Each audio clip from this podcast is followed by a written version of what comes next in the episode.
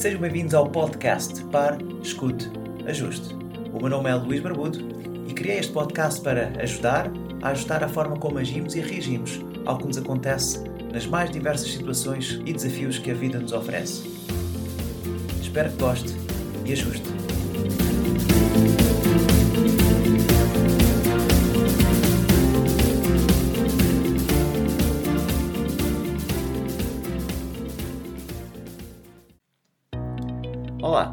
Quero neste episódio falar de Augusto Cury, o livro ou um dos livros mais lidos no Brasil e em todo o mundo, que se chama O Vendedor de Sonhos. É um livro que fala de uma fábula que um homem desconhecido tenta salvar a morte de um suicida e de seguida palha ou espalha a mensagem que a sociedade moderna se tornou num manicômio global. Pessoalmente gosto muito da forma descrita do Augusto Cury, que não é pesada e que se lê muito bem. Faz muitas e boas analogias ao, ao, nosso cotidiano e é realmente um livro que eu eh, recomendo e que me conquistou. O Augusto Cury é um psiquiatra e psicoterapeuta, cientista e escritor. Na sua obra, com mais de 35 livros, entre ficção e não ficção, está publicado em mais de 60 países e vendeu 20 milhões de exemplares somente no Brasil. É o autor da Teoria da Inteligência Multifocal e estuda a formação do eu, os papéis da memória e a construção dos pensamentos.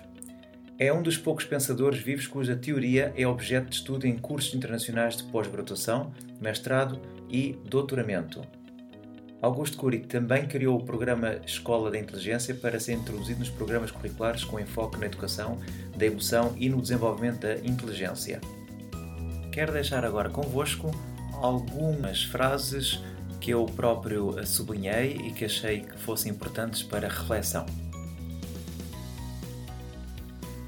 O objetivo fundamental dos sonhos não é o sucesso, mas livrarmos-nos do fantasma do conformismo. Se os sonhos forem desejos e não projetos de vida, certamente levarão para a sepultura os nossos conflitos.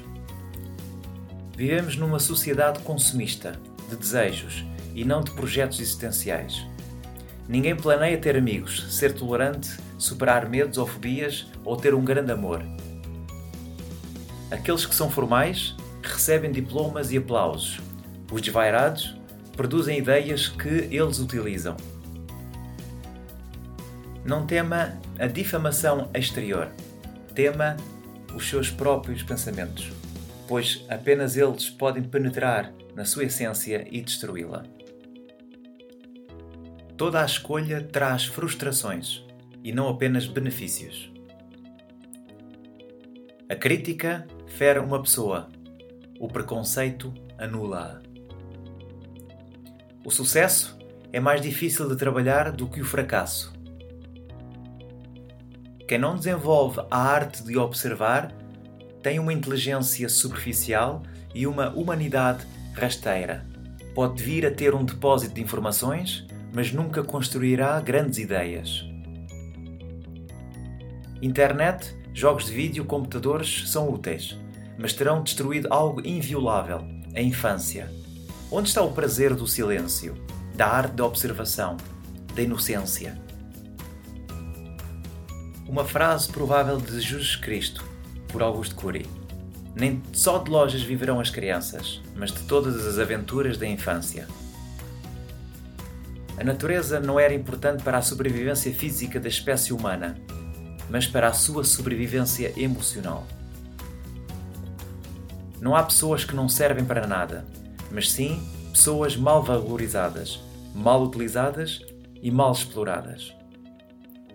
O ser humano morre não quando o seu coração deixa de bater, mas quando, de alguma forma, deixa de se sentir importante. Os fracos matam o corpo dos seus inimigos. Os fortes matam o significado deles dentro de si. Os que matam o corpo são assassinos.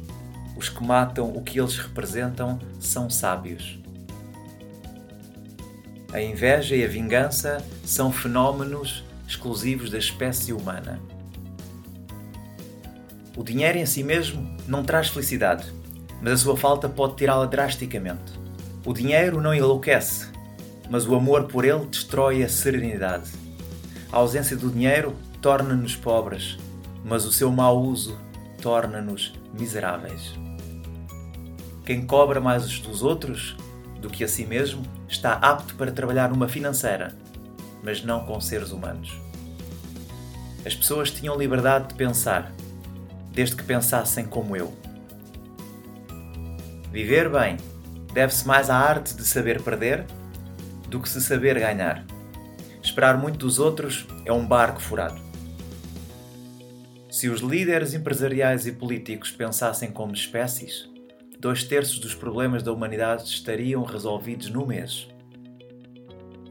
A outra borboleta também ficou apreensiva, mas amou a liberdade mais do que os acidentes que viriam a acontecer. O risco do sucesso é ser uma máquina de atividades. E por fim, o problema da classe trabalhadora era o consumismo, a compulsão pelo crédito e os gastos acima dos rendimentos.